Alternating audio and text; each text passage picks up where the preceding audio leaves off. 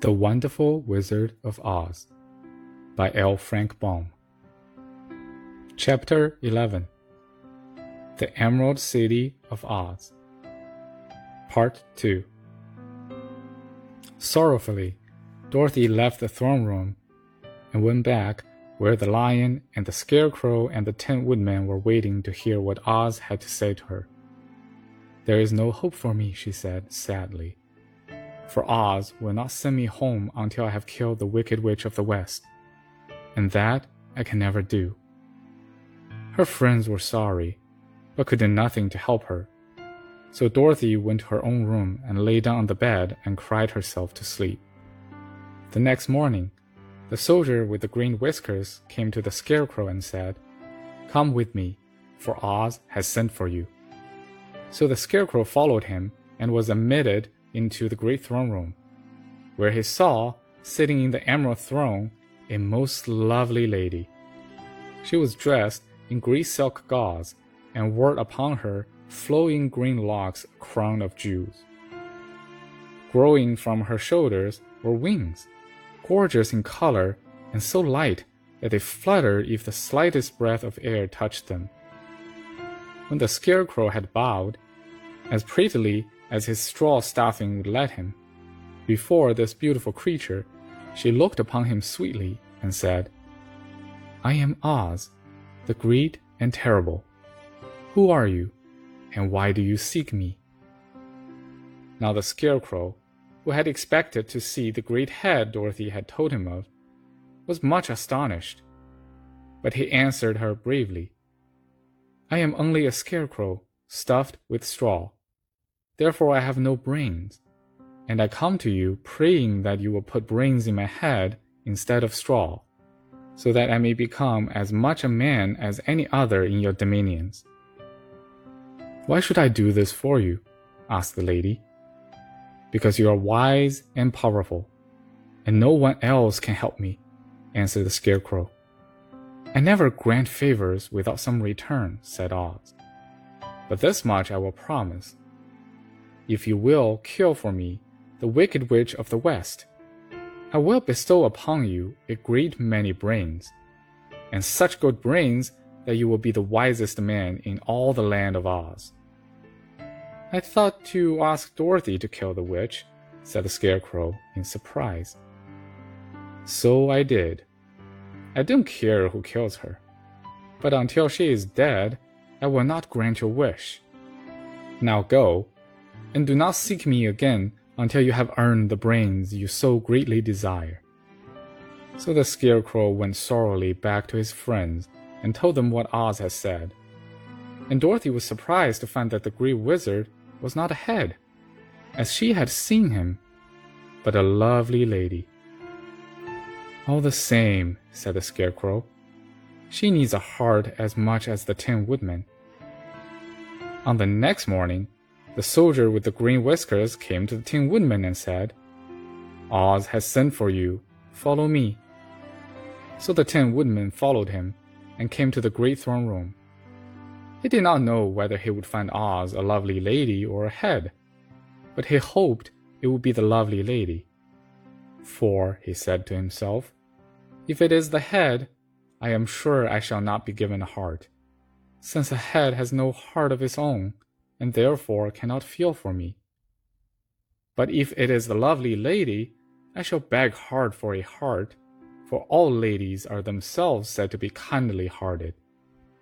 But when the woodman entered the great throne room, he saw neither the head nor the lady. For Oz has taken the shape of a most terrible beast. It was nearly as big as an elephant, and the green throne seemed hardly strong enough to hold its weight. The beast had a head like that of a rhinoceros, only there were five eyes in its face. There were five long arms growing out of its body, and it also had five long, slim legs. Thick, woolly hair covered every part of it, and a more dreadful looking monster could not be imagined. It was fortunate the Tin Woodman had no heart at that moment, for it would have beat loud and fast from terror but being only tin, The woodman was not at all afraid, although he was much disappointed. I am Oz, the great and terrible, spoke the beast, in a voice that was one great roar. Who are you, and why do you seek me? I am a woodman, and made of tin. Therefore, I have no heart, and cannot love. I pray you to give me a heart, that I may be as every other man are. Why should I do this? demanded the beast. Because I ask it, and you alone can grant my request, answered the woodman. Oz gave a low growl at this, but said gruffly, If you indeed desire a heart, you must earn it. How? asked the woodman. Help Dorothy to kill the wicked witch of the West, replied the beast. When the witch is dead, come to me, and I will then give you the biggest and kindest and most loving heart in all the land of Oz. So the Tin Woodman was forced to return sorrowfully to his friends and tell them of the terrible beast he had seen. They all wondered greatly at the many forms the great wizard could take upon himself. And the lion said, If he is a beast when I go see him, I shall roar my loudest, and so frighten him that he will grant all I ask. And if he is a lovely lady, I shall pretend to spring upon her, and so compel her to do my bidding. And if he is the great head, he will be at my mercy for I will roll his head all about the room until he promises to give us what we desire.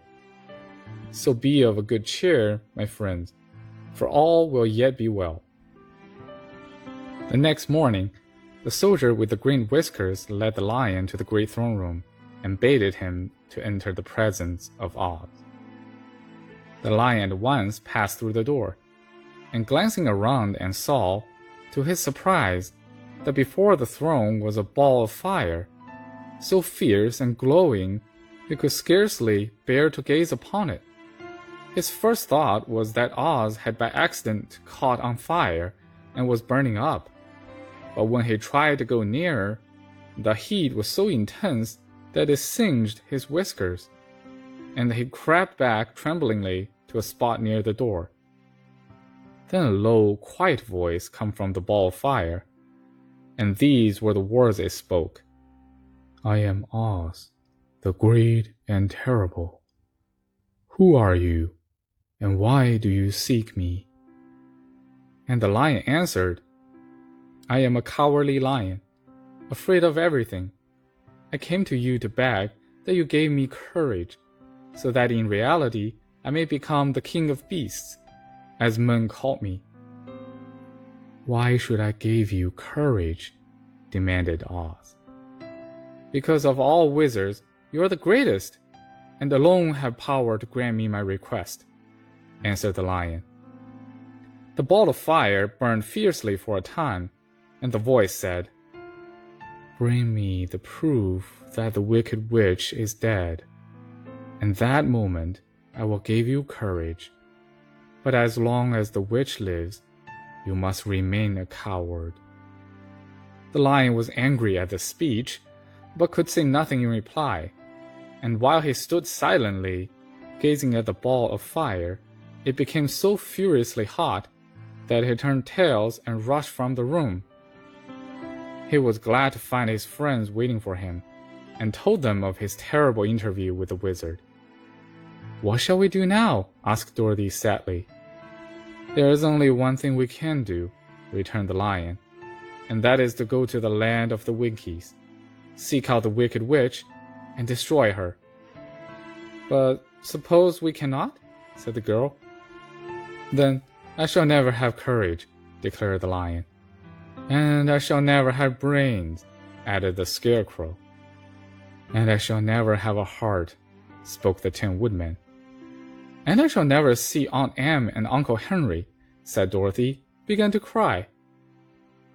Be careful, cried the green girl.